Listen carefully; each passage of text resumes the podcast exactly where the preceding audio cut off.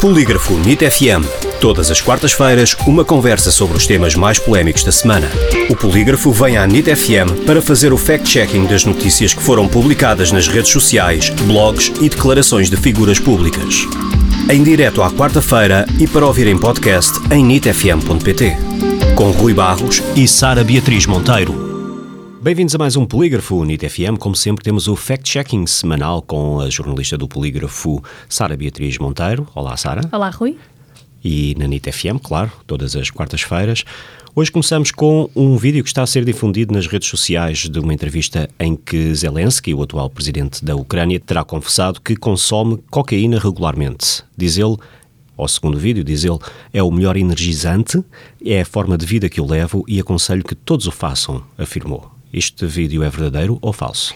Não é verdade que Zelensky tenha assumido uma, numa entrevista que consumir cocaína faz parte do seu dia a dia. O vídeo em circulação nas redes sociais não passa de uma manipulação de imagens.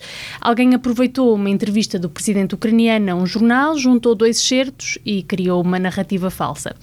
Numa parte da entrevista de que te falo, vemos Zelensky a ser questionado sobre se consumia cocaína e vemos o político a responder que não se droga. Mais à frente, na mesma entrevista, o presidente ucraniano fala sobre a sua paixão pelo desporto, uma prática energizante que